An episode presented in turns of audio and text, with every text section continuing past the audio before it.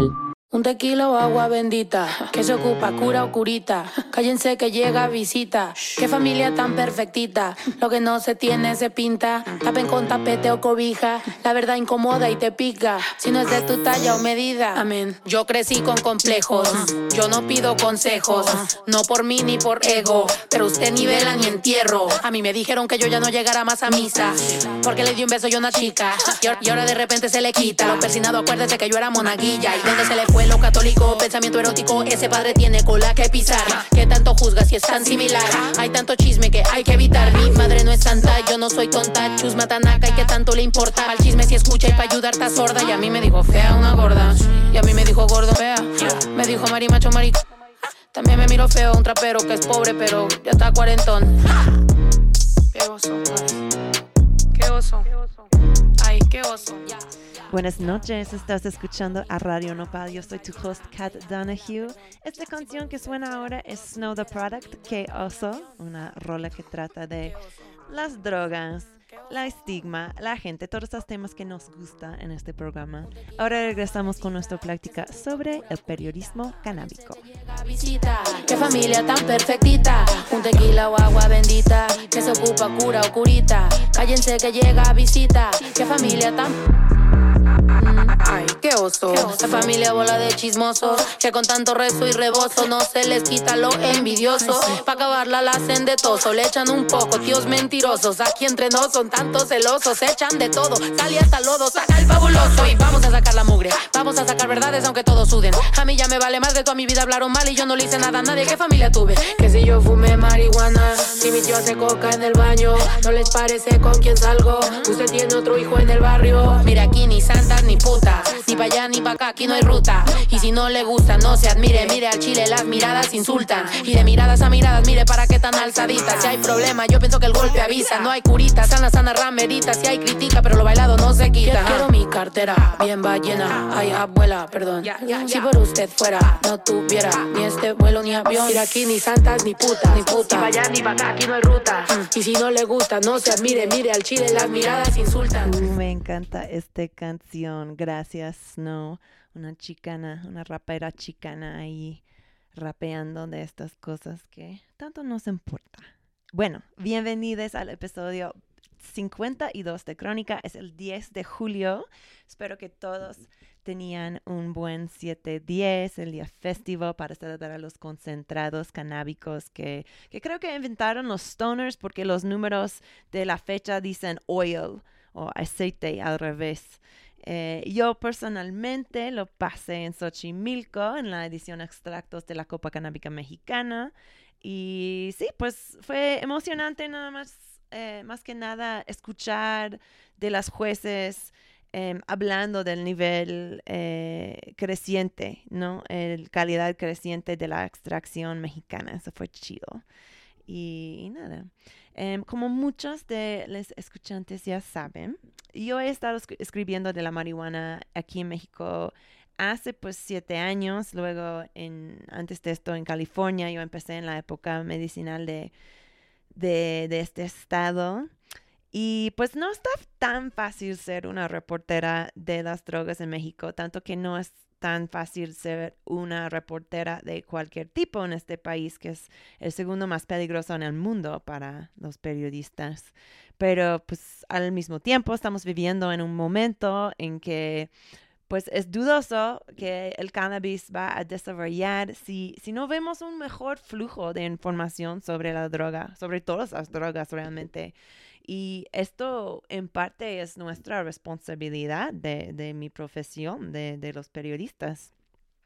Y nada, entonces hoy pensé que podríamos tener una sesión para hablar del estado del periodismo canábico aquí en México, para comiserar un poquito, reír un poquito, llorar un poquito y pues sobre todo pensar en cómo podemos hacer mejor nuestros trabajos.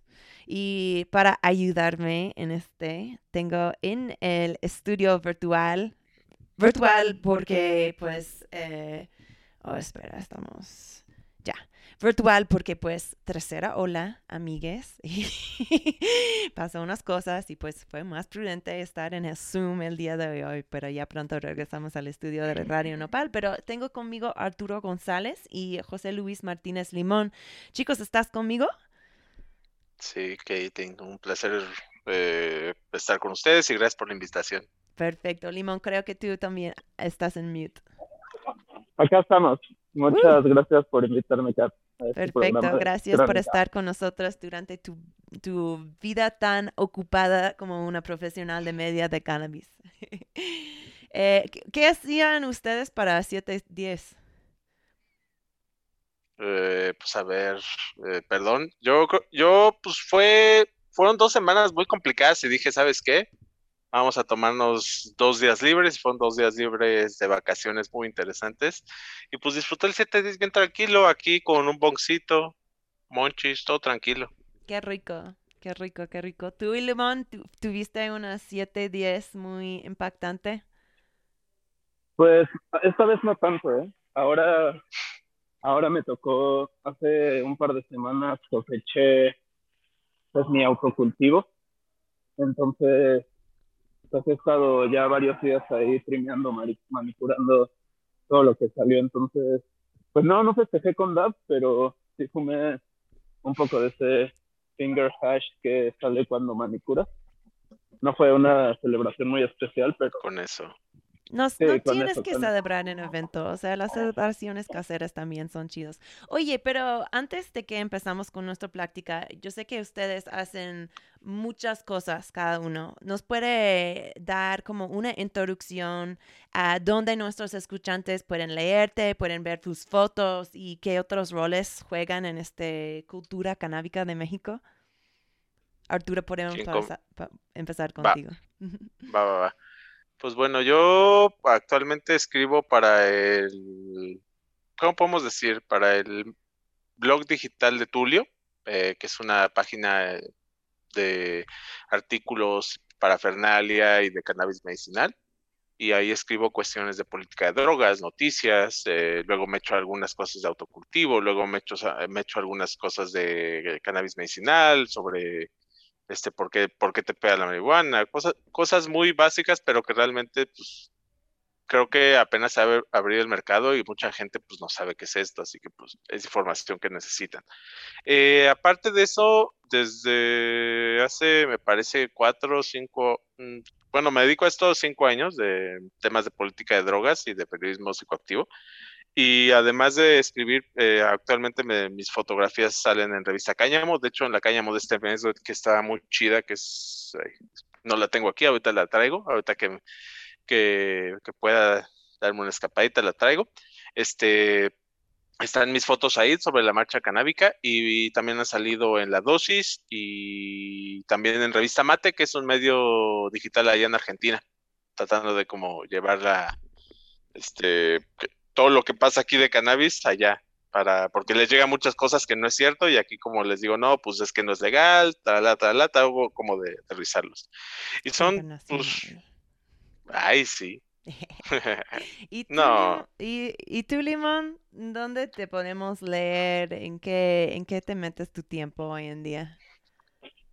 Ah, pues bueno, yo antes estaba ya hace algunos años en un medio, ahí hice varias parte de mi trabajo. Pero ahora, pues principalmente ahí, ah, pues en, en, tres proyectos principalmente. Uno es los precios de la marihuana, que es pues un proyecto 100% de periodismo de datos. Ahí sí no hay, mm, no hay el clásico reporterismo que es ir a los lugares, entrevistar gente y tomar fotos, que pues es en gran parte lo atractivo, ¿no? De, de esta nueva industria. Pero también es muy importante justo esa parte de datos porque es lo que nos va a dar un sustento en forma para descubrir los precios que estamos pagando actualmente por la marihuana y además pues lo que se espera de la regulación, no que es competirlo al mercado negro.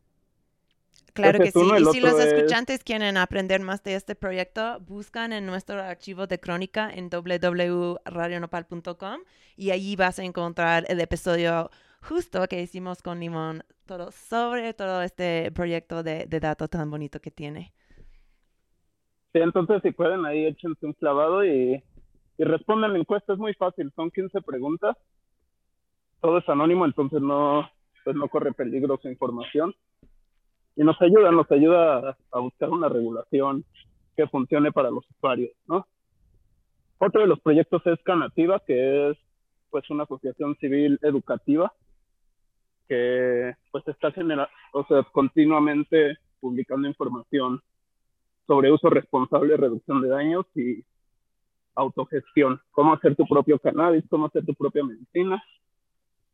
Y también andamos trabajando ahí como, como un poco director editorial, diciendo hacia dónde van los contenidos.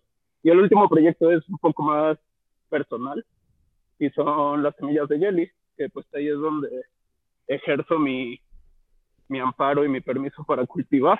Lo hago para pues para investigar sobre genética, sobre producción, sobre olores, fenotipos y todo ese tipo de cosas. Las tres, los tres proyectos tienen sus redes sociales ahí en Instagram.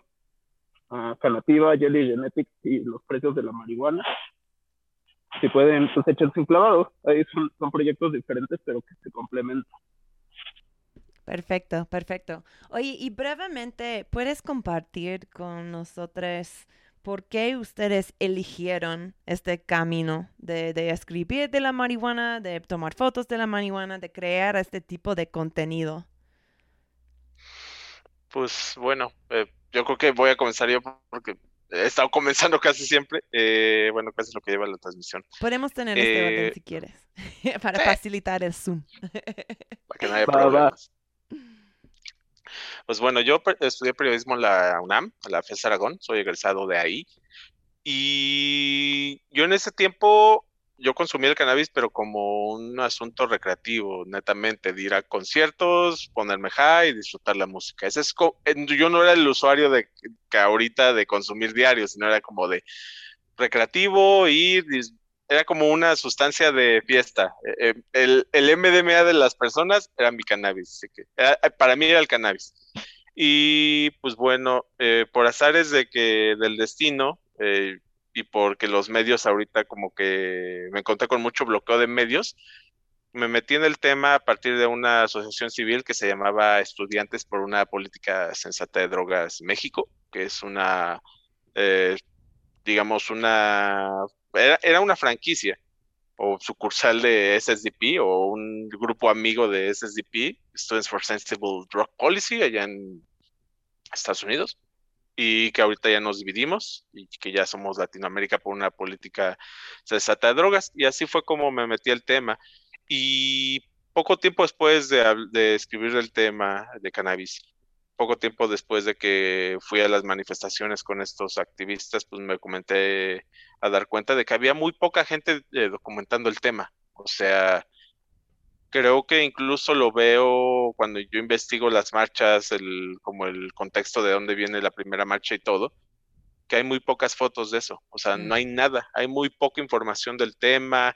De hecho, la primera marcha ni fue una marcha, fue una reunión en el Parque México en el que entregaron este, revistas hace 20 años y que casi los mandan los granaderos por cosas así de sencillas, o sea, creo que sí hemos avanzado en ese sentido, pero pues así fue como me metí el tema, poco a poco conocí a más personas, que conocí a cultivadores, este, fui a más eventos, eh, me metí a cáñamo, después ya estuve en la dosis y ahorita en Tulio, creo que se me han abierto las puertas casi sin querer porque te digo, al menos en la universidad yo me enfocaba más con en música, en todo, en los movimientos sociales que surgieron a partir de lo que escuchamos. No, y ahora me interesan los movimientos sociales que se crean ya cuando lo consumimos, así que así fue como me metí en estos temas. Yo también pasé un tiempo como reportera de música, de hecho. Yo creo que muchos reporteros de, de la marihuana tienen este, este fondo, ¿no? De, de cultura. Claro. Se relacionan mucho, mucho. Y Limón, ¿qué tal tú? ¿Cómo viniste a este trabajo, a este mundo? ¿Estás ahí? No te puedo escuchar. Sí, uh, pues un poco, ahora sí un poco como, como Arturo. Uh, pues yo también me formé como periodista y la marihuana me fue jalando poco a poco. Yo pues estaba justo trabajando de tiempo completo en un medio, escribiendo. Y pues justo empezó a pasar, pasó este caso emblemático de la revista Cáñamo, en donde pues ellos a partir de un artículo trataron de quitarle su permiso de publicación y ellos metieron una demanda de amparo bajo la cual ah, todavía siguen publicando, ¿no? Ah, y entonces, pues nadie, sí, ¿no? Ah, nadie, nadie cubría eso, o sea, aunque ya no era un tema puramente lúdico, sino pues incluso de libertad de expresión, de derechos, pues nadie lo estaba cubriendo. Yo me acuerdo que cuando empecé a escribir de marihuana ni siquiera ni siquiera firmaba con mi nombre. Qué loco. Uy, se anda pues- cortando. Como está, Ah, sí, estás porque cortando pues un poquito, era, ¿no? Limón. No firmar ese tipo de cosas. Estás cortando un poquito. Pues para los escuchantes, yo creo que he co- compartido este Ah, cuento de ¿te cómo yo, yo llegué al periodismo canábico, ya, pero para los que no sabían, yo estaba trabajando en un periódico alternativo en San Francisco y básicamente eh, me acercaron mis editores y me dijeron, "No, oye, Kat, tú fumas marihuana, tú te vas a encargar de la columna de marihuana ya. Y yo dije, bueno, vale, si tú puedes pagar para mi tarjeta medicinal, para este madre, a huevo, lo hacemos. Y de ahí empecé y pues no lo solté, porque como ustedes dicen, pues Vale. hay poca gente que están haciendo esto, al fin de cuentas. Oye, y quiero, eh, lo que estoy escuchando es que ustedes dos, nosotros tres, hemos es- escrito para pues medios canábicos, pero también para medios que se dicen que son un poquito más mainstream. ¿Cómo caracterizas la diferencia en los tipos de notas que ves de los medios canábicos versus las notas sobre marihuana que ves en los medios más grandes? Bueno, yo particularmente yo no he escrito. Te decía que yo antes de trabajar en esta organización, yo estuve en la Suprema Corte de Justicia capturando datos, era como, era como cuestión más comunicativa, administrativa, no era tanto de ir a tomar fotos y periodismo clásico. Lo que yo veo mucho de lo que leo, ya sea en la dosis o en Cáñamo España, o lo que yo hago, lo que hace este Adrián Tobar, que es otro muy buen eh, periodista que cubre la fuente, es de que los medios masivos eh, se enfocan mucho en temas de seguridad. Se, se enfocan mucho en temas de, oye, que tal cártel hizo esto, que tal cártel hizo lo otro, que tal cártel está asolando un pueblo, que están peleando con otros. Creo que esa es como la cobertura. Creo que apenas a contaditas las entradas, digo, las notas he visto, reportajes, incluso hay reportajes, la mayoría que veo que hablan como de las propiedades del CB son como patrocinados, son como, Mm. oye, este, estos, estos tipos tienen una franquicia para traer CBD, te pagamos tanto y habla bien del tema. Lo he visto mucho en medios, en mucha prensa escrita. Yo lo, cada vez que mi, que sale alguna entrada del tema, mis papás me dicen, oye, léete esto, salió esto y me mandan la foto.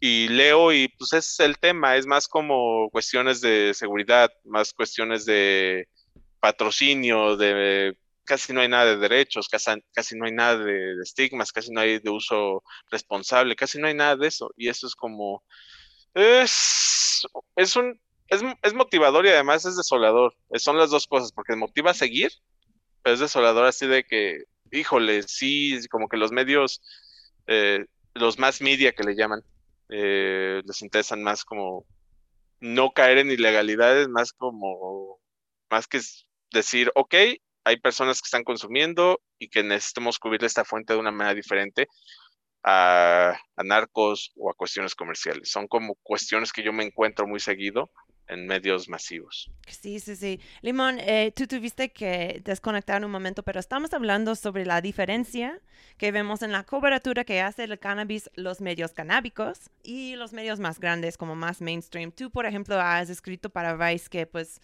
creo que cuenta, casi cuenta como prensa alternativa, pero casi no. O sea, ¿cómo ves este, esta diferencia de lo que está escribiendo estos medios como Canativa, pues La Dosis, el Cáñamo y, y lo que está diciendo los medios más grandes de México? ¿Estás ahí? Uh. Ah, estás en mute. Bueno. Ahí hola, estás. hola. ¿Ya? ¡Eh! Ah, bueno. Ah, listo. Ya, amigos. ya, ahora sí, ya. Resguardado en casita. Perfecto. ¿Me escuchaste Ah, la pregunta? Sí, sí te escuché. Ah, pues creo que ya viéndolo desde un punto de vista un poco más general, quizá no tan clavado como pues nosotros tres estamos acostumbrados ya pues a hablar de, de plantas hembra, plantas macho, ah, derechos. Creo que, creo que la mayoría de la gente, y lo digo porque pues porque voy regresando de la playa. Entonces allá, allá tengo mis amigos en Tampico, que realmente pues está chido porque acá, acá poco a poco mis amigos o se han hecho pues periodistas o se han hecho marihuanos, ¿no? Entonces todo lo que hablo realmente está, pasa por ese filtro de que pues ya saben de lo que estoy hablando. Y cuando voy a Tampico pues me encuentro con una, una realidad pues ahora sí que más mainstream, por decirlo de alguna manera, en donde me dicen, ah, sí, que hay, que hay banda fuera del Senado, ¿no? Y que están vendiendo. Y lamentablemente, pues creo que eso es lo que le llega a la mayoría de la gente. Coberturas de medios masivos, como son los periódicos nacionales Milenio, El Universal, Reforma y El Norte, ¿no? O, o a través de medios digitales, pero como Aristegui, como ADN, cosas, cosas muy grandes. Entonces creo que por un lado es bueno que ya esté habiendo este tipo de cobertura, porque así como Arturo, pues yo le digo a mis papás como, hey, préndanle a la tele, voy a aparecer ahí unos minutos. Y ya mis papás pues pueden ver que no son solo mis loqueras, ¿no? Sino que, que sí hay un interés real por, Ok, tus por este loqueras ya cosas. están en la Pero pues por otro lado, justo... Más bien, creo que es- eso debe ser lo que piensan en realidad, ¿eh? Como, órale, este, este vato los convenció a todos. O sea, que han de creer que ya el mundo se está volviendo loco. Pero, pues, o sea, finalmente, finalmente no está mal. No está mal porque, pues, pues ustedes, ustedes, Kat, yo, te he leído y coberturas que has hecho, pues, de, de fiestas de, de la comunidad LGBTI. Y, y está chido tener que buscar, a mi manera de, de pensar, autores y medios que vayan de acuerdo con tus intereses, ¿no? Ahora sí, por decirlo de alguna manera, de nicho. Uh, Canativa es completamente de nicho, no, no apunta, por ejemplo, a un, a un público amplio. Sí se intenta a veces, ¿no? Pero pues realmente si tú llegas ahí es porque te interesa la marihuana, que es algo que no pasa en las personas que están viendo el noticiero a las 10 de la noche. Probablemente les interese lo primero que tenga que ver en su vida, si se está inundando la ciudad, uh, cómo van las vacunas, cosas que tienen una relevancia inmediata con sus personas. Pero pues eso siempre ha sido así. O sea, en realidad, si nosotros queremos conocer de música electrónica, pues no vamos a buscar en el Universal o en la jornada qué, qué recomendaciones nos tienen. Uh, vamos a una página especializada, a podcasts especializados para encontrar sobre esos temas. Entonces creo que estas incursiones que tenemos en los medios masivos, pues a veces hay incluso que pensarlas, ¿no? Una regla básica de la comunicación, ¿no? Saber a quién va dirigido el mensaje. Entonces claro. no nos podemos poner a hablar de quizá el efecto séquito en una publicación que va dirigida pues a, las, a que las personas sepan que en México la Suprema Corte ya aprobó, ya prohibió la prohibición, por decirlo de alguna manera, ¿no?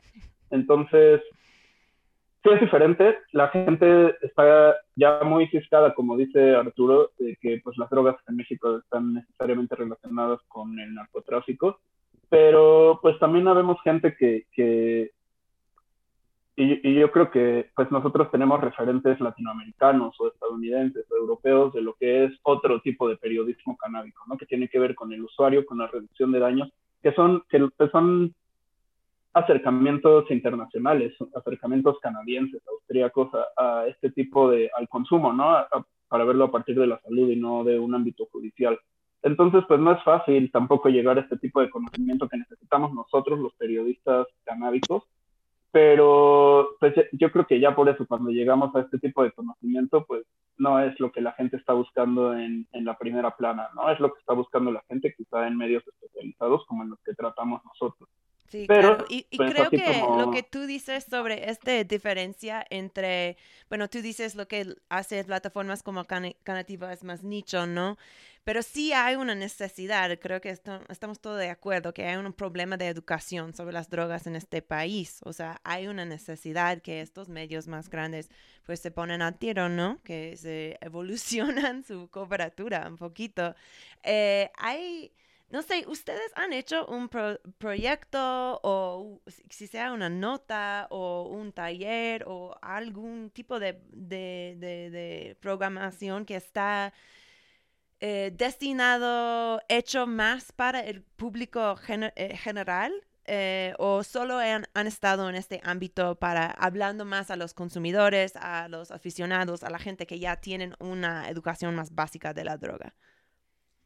Mm, pues ah, me parece que el, el viernes pasado yo, eh, bueno, contexto rápido, en Instagram de LPCD, que es LPC-MX, es como la parte que yo tengo no para ser tan este técnico en cuestiones de cannabis. Yo trato de explicarle a las personas, a los que leen al primer golpe así de qué, tema es, qué necesita hacer y es todo.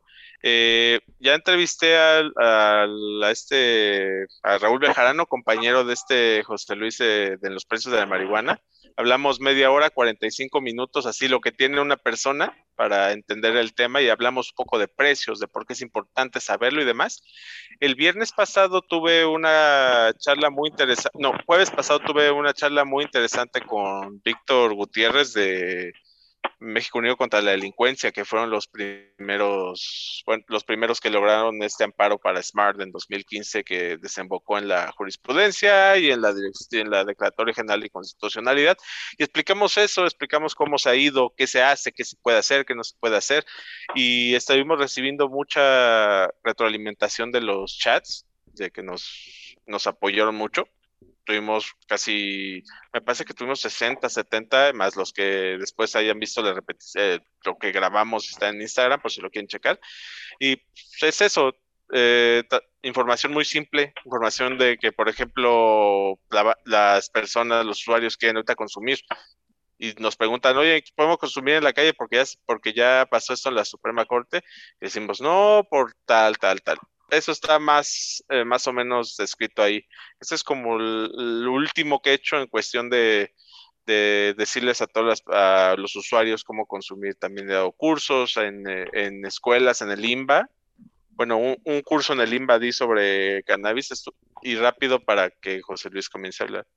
Fue que nos invitaron a dar el curso para cannabis y para alcohol, porque esa es la sustancia que más consumían y terminamos hablando de LSD, terminamos, terminamos hablando de MDMA, o sea, para que la, gente ande buscando sustancias, pues trato de hacer como esa labor, al menos en el nicho de Instagram, de Facebook, de los que nos siguen en el PCD o en estudiantes de, algunas instituciones. Ya.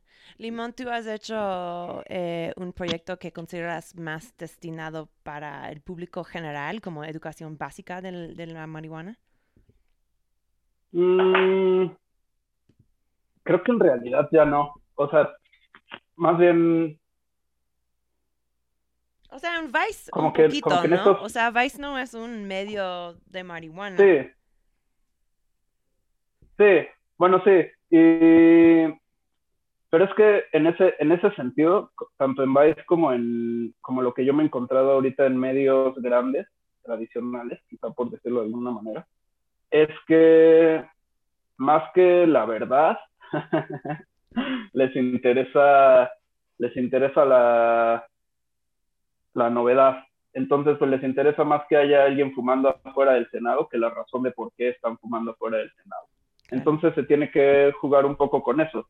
Justo, justo pues era un poco lo que hacía en Vice, ¿no? Decir, hey, hubo un taller gratis de cultivo donde se regaló mucho marihuana y ya dentro de la nota, en el segundo párrafo, decir, oye, pero es que todos tenemos derecho a fumar, no se vendió, todos llevaron su propia hierba, ¿no? Entonces, como cosas así, pues intentar, intentar atraer gente, ahora sí que por, por lo que les llama la atención, pero pues tratar de a cucharadas chiquitas, pues darles información que sirve, ¿no? Y justo, justo lo pienso porque, pues, estos últimos seis meses que estuvo realmente fuerte la conversación acá en México, me buscaron de Associated Press para dar una entrevista sobre lo que pasaba en México. Y me dijeron, pues mira, la verdad es que muy interesante tu discurso y todo, pero vas a, vas a aparecer dos minutos en el, en el video, dos o tres minutos. Entonces el reto ahí es decir, ¿cómo le explicas a alguien de otro país que en México tenemos una deuda histórica uh, con las víctimas de la violencia? Que ¿Cómo le explicamos hay... 500 años de historia, no? Es mucho Exacto. contexto. Entonces, tienes toda la razón. En, en, ¿Qué, ¿Y qué, en dos minutos. qué ustedes leen muchísimo de, de, la prensa extranjera que dicen de, de, lo que pasa en México en términos de las drogas? Eh, ¿Creen que están, o sea, cómo están haciendo? O sea, yo siendo una periodista extranjera y yo pues tengo mi, mis propias opiniones, pero me encantaría saber como qué, qué opinión tienen ustedes sobre la cobertura de lo que pasa en México que, que, que sale en esta prensa extranjera. Pues yo la leo como muy parecido a lo que dice José Luis, de que les interesa como más el, el balazo atractivo, porque dicen México legalize cannabis. Y ya ves, ves, dice, ves el cuerpo de la nota y pues no, no, dice, dice que se quitaron varios candados o que se aprobó un, una regulación del Senado, pero falta cruzar, falta diputados, o sea, y eso crea mucha confusión. Yo lo leo mucho después de leer, digamos, la nota en High Times, me meto a ver los comentarios y la mayoría es así, ahora qué hacemos aquí en América, o sea, como que se fueron con la finta muchas personas de que ya es legal aquí en México y no es cierto. Creo que eso es algo que, está, que hacen mucho los medios no especiales, más media internacional. Sí.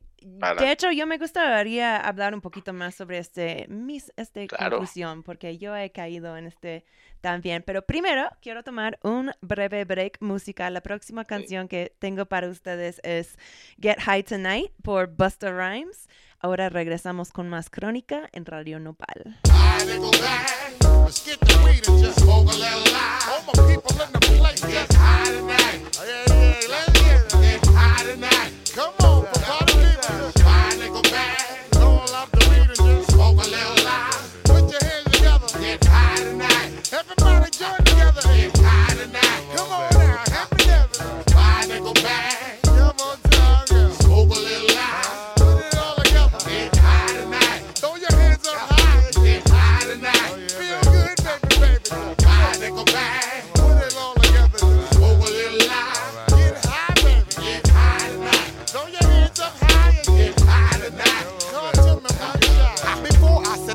Show what I'm gonna do to ya, possess the bone chocolate from Offland and then Utica. My real live niggas in the place who don't quit. Wave your split high, son. That's right. Fuck the bullshit.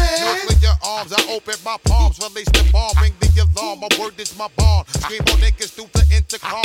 Up to date, let's roll the skate. Yo, my whole squad smoking ain't straight unless we smoking at a high rate. I always produce the potion. Weed smoking got me moving slow motion like we floating on relax ocean. All my peeps who feel high, don't want your dark and shades and too much smoke up in your eye. Yo, keep it swinging, listen to all of my bells ringing. My get high, ass niggas wanting to start singing. I said this goes out to those who smoke out the farm. And all my bitches in the place who rolling on charm. So just ride and go back.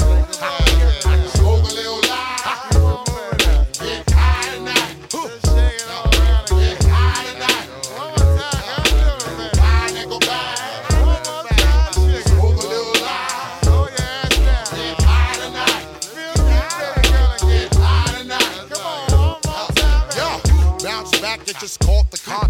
African black, overreact. Charge. I'm about to bench the whole rack. Must interact on every track. Blow the spot down. Niggas break full and smoke across the world. Almanac. My sons that don't smoke and get high. Drinking cognac, Hennessy, Cristal, Moet. What's going on with that? What the deal done? Sometimes I sip Jamaican white rum. Taste with a little milk. I know y'all niggas want some. Represent where you from. Needing some Tic Tacs and gum. So when your breath don't hum. Get high, then I get fly. When I be shopping at the atrium. Smoking the center of Yankee Stadium. Stand strong, yes, we rock on and on. The flip phone stamps. All of my songs, they get the place them niggas must perform. I smoke till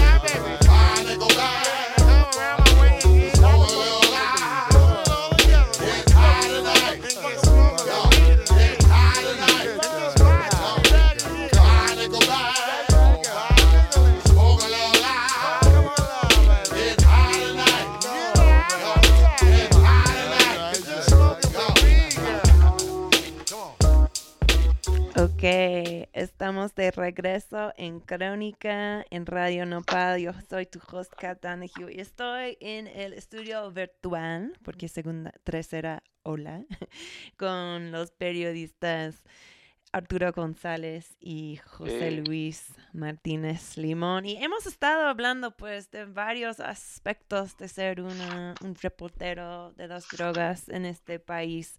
Uno de los retos creo que es pues está difícil realmente encontrar lugares donde publicar notas que tienen complejidad, que, que o sea, medios, medios grandes que tienen un interés de, de, de narrativos pues complejos. Em, y justo antes del break, eh, Arturo, tú estabas diciendo que sí es una molestia que ves en mucha prensa extranjera. Todo el tiempo yo veo el mismo headline. Se legalizó la marihuana en México. Marijuana, legalized en México. Y tengo que admitir que durante la última declaración yo me caí en este cosa de siempre decir que se legalizó porque yo estaba viendo, bueno, no, no voy a decir qué organización hizo el str- el stream que yo estaba viendo, pero estaban diciendo, se legalizó la marihuana recreativa y yo lo puse en mi Twitter, se legalizó la marihuana recreativa en México y no era así. Y, sé que ustedes nunca han hecho este mismo tipo de error como yo, pero tengo curiosidad de saber quiénes son las fuentes de información que en que confían sobre este proceso tan confuso, tan interminable de la legalización en México que hemos estado viendo. Creo que José Luis no dijo cómo ve los medios internacionales y creo que él como ex, ex miembro de uno de ellos, de esos medios, me gustaría escucharlo, a ver cuál es Ah, su bueno, pensar. Adelante, José Luis, por favor. Con- Va, pues de una vez contesto las, las dos Claro. preguntas. Eh, Ah, pues sí, justo, justo creo que creo que eso es lo que pasa, ¿no? Que como dice Scott, ya, ya lo publicó New York Times y The Guardian, ¿no? Que la marihuana ya es legal en México y pues la neta, es que también la gente me pregunta, ¿ya es legal? Pues la, la neta es que sí, o sea, para mí ya es legal, para Pues tú cinco, tienes tu amparo, ¿no? ya es legal. Ajá, entonces ya es legal de alguna forma, pero pues todavía faltan muchas cosas. Y eso es lo que pasa, creo, en medios internacionales. Es, es un vistazo tan rápido el que tienen que echar que, eh, se necesita una especialidad en sistema jurídico mexicano para entender realmente qué es lo que está pasando. Y ni siquiera uno con formación de periodista tiene un conocimiento amplio del sistema jurídico mexicano. Ah, yo llevé mis clases en la universidad sobre todo este tema, la constitución y todo, pero pues es, es ya muy especializado, necesitas ser un abogado. Entonces, pues con fuentes ahí vas acercándote, ¿no? Tratas, tratas siempre de, de tener la fuente primaria, de llegar con, con este señor Andrés Aguinaco, ¿no? Que, que es el abogado que sacó los cinco amparos. Y pues ya de, de ir así hablando con la gente, pues te das cuenta, ¿no? Que, que sí, ya, ya, en realidad, pues depende a quién le preguntes, ¿no? Para mí, para mí ya es legal. Puedo fumar, siempre se ha podido fumar, pero ahora puedo cultivar. Ah, no es legal comprarla, ah, todavía no es legal cultivarla. Entonces, pues, pues es, es entendible de alguna manera que en este afán de querer llevarse la nota histórica de que México fue uno de los mercados pues, más interesantes por su posición geográfica y por su tamaño su de, de cannabis ya, ya entra, entra al mercado mundial, pues es, es algo que todos estamos esperando. Entonces, en realidad es, es muy difícil saber. Ah, y, y no creo que, que algo como lo que ha ocurrido amerite, a- amerite una primera ah, plana internacional, ¿no? Así como México, en México se gana el quinto amparo. Eso, eso no, no llama la atención a alguien que no Para sabe ni nada. siquiera qué es un amparo, ¿no?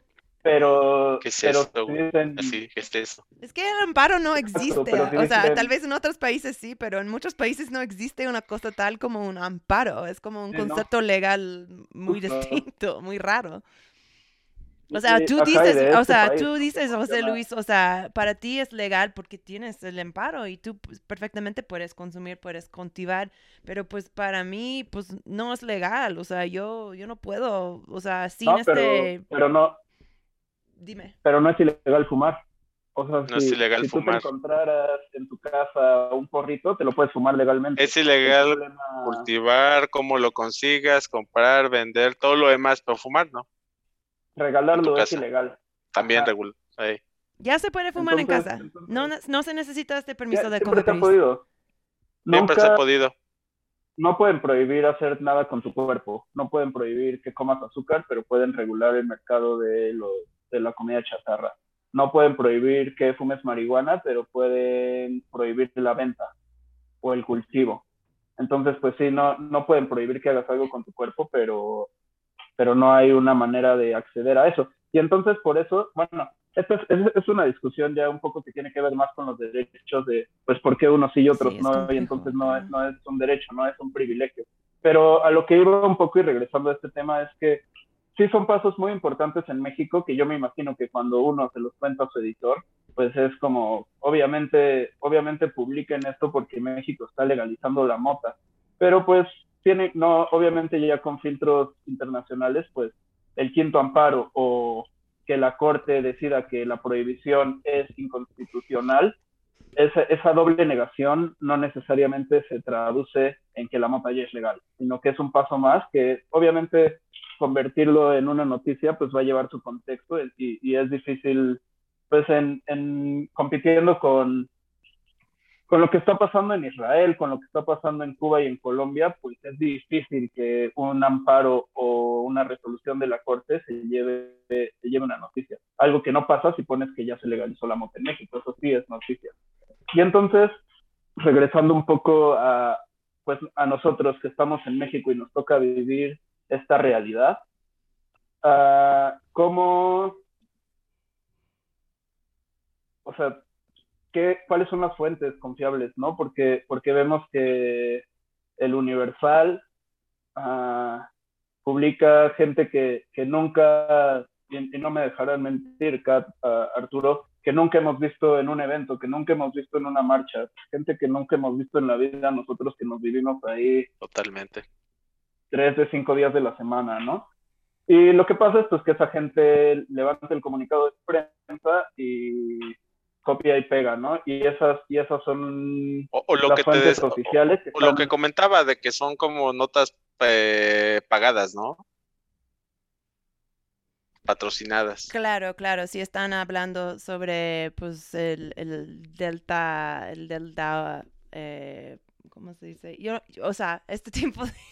sí, si estamos explorando el CBD, puede ser que al fin de la nota dice, este contenido está patrocinado por tal compañía de CBD. Sí. Claro. Pero sí, de, o sea, sí, te entiendo. Entonces, nada más para concluir este punto, lo que yo diría en cuanto a las fuentes es que la neta, yo ya me voy directo al Congreso, a lo que publican los diputados en la página de diputados, a lo que publica el Senado en la de senadores, a lo que publica la Suprema Corte de Justicia. Hasta no leer eso, yo no comparto esa información. Sí es muy complejo y sé lo que está pasando y sé lo que pasó cuando la Corte, uh, pues, de, votó por declarar inconstitucionales los artículos que prohíben la marihuana. Y si me hablan de un programa de radio, puedo explicarlo para que lo entienda gente que no está tan clavada, pero no publicaría, si yo fuera el editor del New York Times o de, o de otro medio, que ya se legalizó. Uh, ese, ese es como lo que yo haría, pero pues pero pues no todos haríamos lo mismo. Lo que sí es que esas, fuentes, no solo las que hacen las leyes, porque ya a partir de ahí es una interpretación y pues es muy complejo ahorita los intereses y las interpretaciones que existen alrededor de esto. Uf, tal cual, hay que ir directamente al fuente, pero qué pena para la gente que tienen problemas en leer texto directo de la legislación. Sí, sí, este texto sí. puede ser muy denso. Sí, la verdad. perdón, rápido. Yo igual, eh, José Luis, prefiero las, las, eh, las, las fuentes directas. Si la Suprema Corte dijo tal cosa, vas a la Suprema Corte y hasta que lo publiquen, ya vas a darle todo el movimiento. Por, primero porque es un problema delicado, o sea, no le puedes decir a la gente, oye, ya, es legal, ya puedes salir y puedes fumar tu puede fumarte un porro aquí afuera porque realmente la policía no va a tardar, va, va- va a llegar más rápido que si estuviera eh, asaltando gente allá afuera, fumando un porro, así que creo que esa es la responsabilidad que tenemos, al menos en el sentido de canábico, de decir, oye, espérame, no, nos, aún no puedes salir con tu porro, solo pasó esto, esto, esto, esto es lo que puedes hacer, esto es lo que no puedes hacer, y hasta septiembre esperemos que ya comience a reactivarse todo este tema de ya regulación y que ya no sea como de sacar permisos, ir a Cofepris, o sea, que ya sea como cuestiones ahora sí, reglas claras y que todas las sigamos. Creo que eso es lo, que sigue. Y también me gusta ir a fuentes vivas, digamos, este, sale una entrada sobre el cannabis, este, causa seca porque, por fumar, supongamos. Entonces yo voy con mi amigo que es este neurofisiólogo, que tengo un amigo neurofisiólogo, eh, y me explica como todo esto, me explica como, oye, el cannabis produce tal, tal, tal cosa, y después tengo otro amigo que es que sabe de nutrición y que sabe como de toda la química de, de, de los alimentos, y me dice, es porque lo que hace el THC es detiene la segregación de saliva. No es tanto de fumar, no. Hay deshidratación, sí, pero detiene. Entonces trato de exponer eso. Eso es como las fuentes, también fuente de campo especializada, de las fuentes directas de, de los poderes. Y creo que esas son las, las mejores, porque basarse en otras fuentes, al menos en temas de cannabis, pues es como cerrarse a, a lo que te digan más de a lo que, a lo que realmente es. Así que trato de cambiar eso.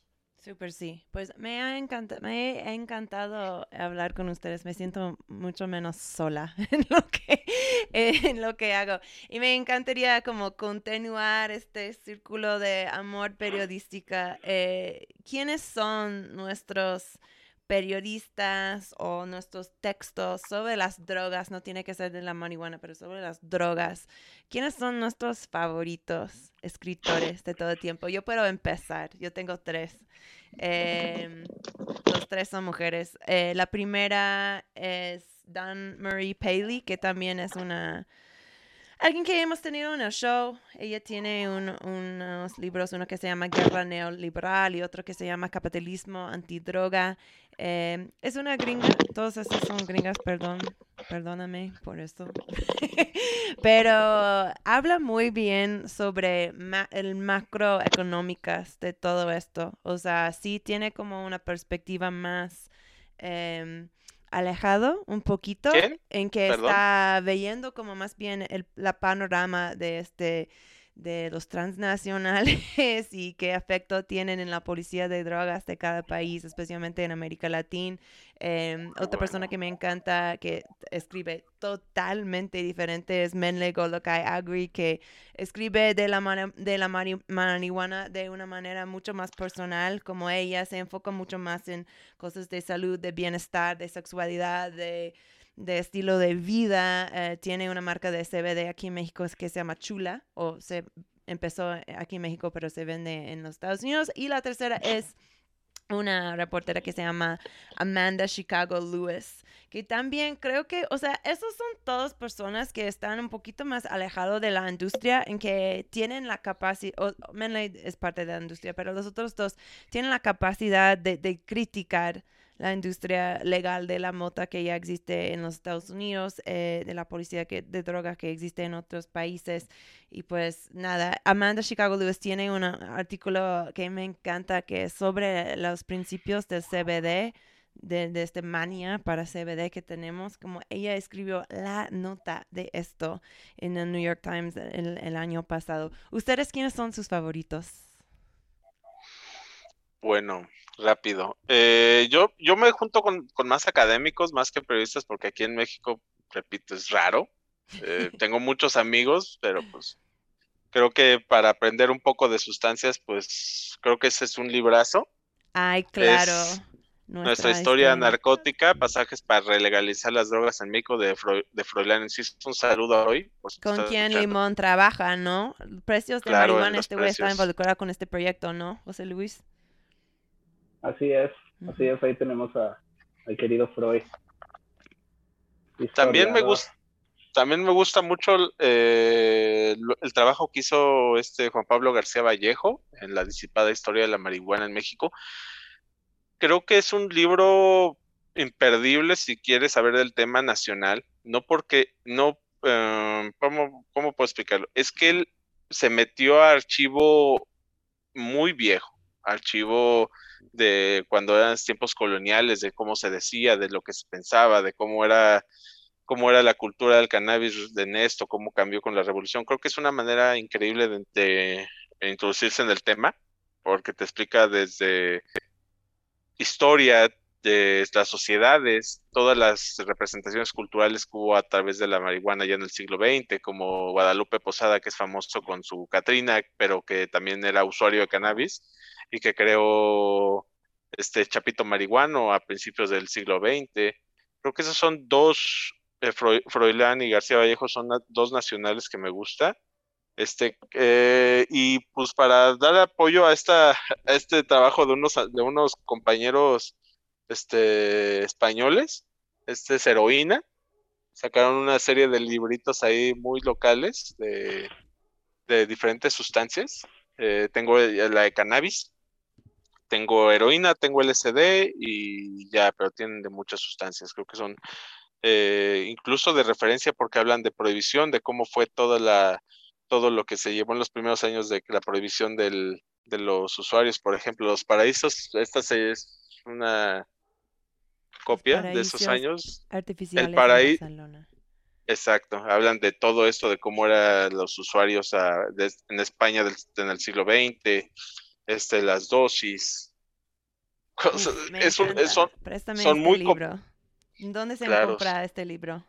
Fíjate que esta que es una rareza. Cuando vienen Ay. aquí la- las ferias del libro de, de minería y del Zócalo que vienen como editoriales españolas, luego vienen los estos compañeros a traerlos. Así que sí es está bastante interesante. El del LSD trae un artículo rápido de, en retro- retrospectiva de Hoffman, así que Increíble. está increíble. tú, José Luis, vamos cerrando, pero me encantaría saber tus picks antes de, de terminar.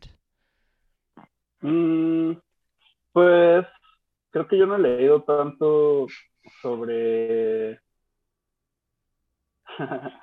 sobre pues como literatura reciente. O sea, sí, sí tengo presentes estos, estos libros un poco más de ficción o, lo que hacía Hunter S. Thompson, pero no, no tengo tantos referentes acá en México. Sé, por ejemplo, que, pues justo, ¿no? Que, pues más bien, creo que la gente que, que he leído, que leo, son, son personas que ahorita siguen bastante activas en todo este tema. Está Carlos Martínez Rentería, fue la primera persona con la que yo hablé de cannabis aquí en México cuando estaba en Cáñamo.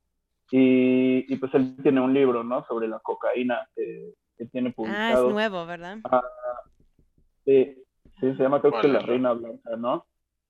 Ah, Ay, y- me, y me pues, odio cortarte, pero hemos llegado al fin del programa, amiguis. Yo podría hablar con ustedes Ah, mucho más tiempo, pero ya son las 10 pm. Pe- pe- perdón, perdón, Kat, perdón, Kat, rapidísimo. Solo para decirte, eh, el escritor se llama Eduardo Hidalgo Downing y es de Amargor Ediciones, el libro de heroína por si lo quieren buscar. Me encanta. No, seguro que todos te agradecen el dato. Pero bueno, regresan. Vamos a regresar. Hay que tener parte 2 de esta conversación. Claro. Muchísimas gracias por estar en el show, chicos. va, sí. Y sigue haciendo tu trabajo tan chido.